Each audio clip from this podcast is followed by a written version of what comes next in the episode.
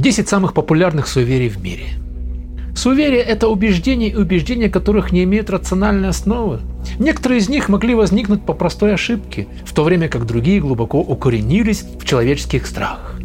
Настолько, что они серьезно влияют на жизненное решение. Суеверия, как правило, не основаны на фактах. Они имеют свое происхождение в традициях, истории и конкретного региона. Большинство из нас, вероятно, даже не знает, почему нас пронзает дрожь при виде приближающегося календаря 13 дня, который, как оказалось, является пятницей или черной кошки, пробегающей нам путь. Между тем, оказывается, что многие из наших суеверий имеют свое происхождение в красочной истории и рассказах, датируемых много веков назад. Черная кошка – невезение. В средние века черные кошки считались спутниками ведьм. Некоторые люди даже утверждали, что черные кошки могут превратиться в ведьму или демона через 7 лет. Люди, обладавшие огромной властью, такие как Гитлер или Наполеон, обладали достаточными средствами и волей для завоевания целых народов, но боялись маленьких черных котят. Представляете? Пятница 13-го. Невезение. Многие из нас ничего не могут с собой поделать, чувствуя некоторые опасения по поводу приближающейся пятницы 13-го. Страх перед числом 13 – одно из самых распространенных суеверий. Его сила настолько велика, что в некоторых отелях мира были опущены люксы номер 13. 13 этаж также иногда опускаются из виду.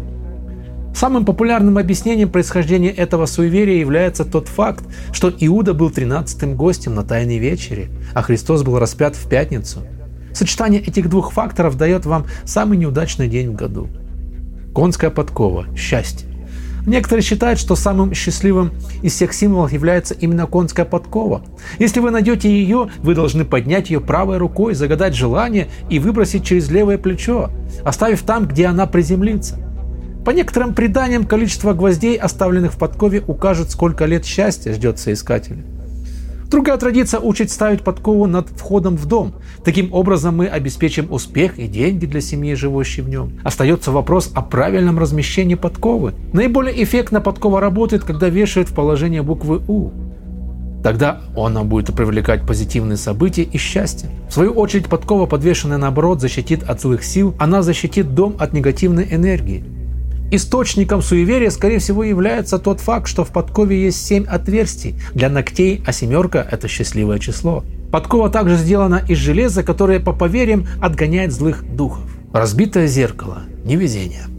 Вы, наверное, слышали, что разбить зеркало – это 7 лет невезения. Интересно, что такой же период необходим для полной замены практически всех клеток в организме, кроме нервных и яйцеклетных.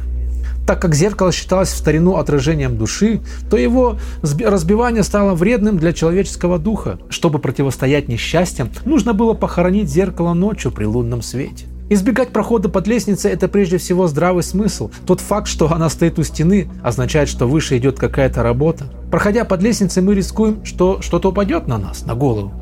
Однако с лестницей связаны и суеверия. Согласно одной теории, э, восходящей к Древнему Египту, лестница, прислоненная к стене, образует треугольник, который египтяне считали священным. Поэтому переход через него воспринимался как вещь крайне нежелательная.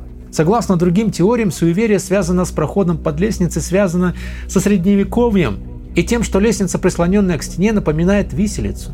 Так что идти под лестницей похоже на казнь. Рассыпание соли – в древние времена соль считалась чрезвычайно ценным веществом, способным очищать и отталкивать злых духов. Уже более трех тысяч лет до нашей эры шумеры сыпали горсть соли через плечо, чтобы отгонять неудачу. А рассыпание соли случайно считалось дурным знаком. Чтобы противостоять негативным последствиям этого события, нужно было как можно скорее взять щепотку соли и бросить ее через левое плечо.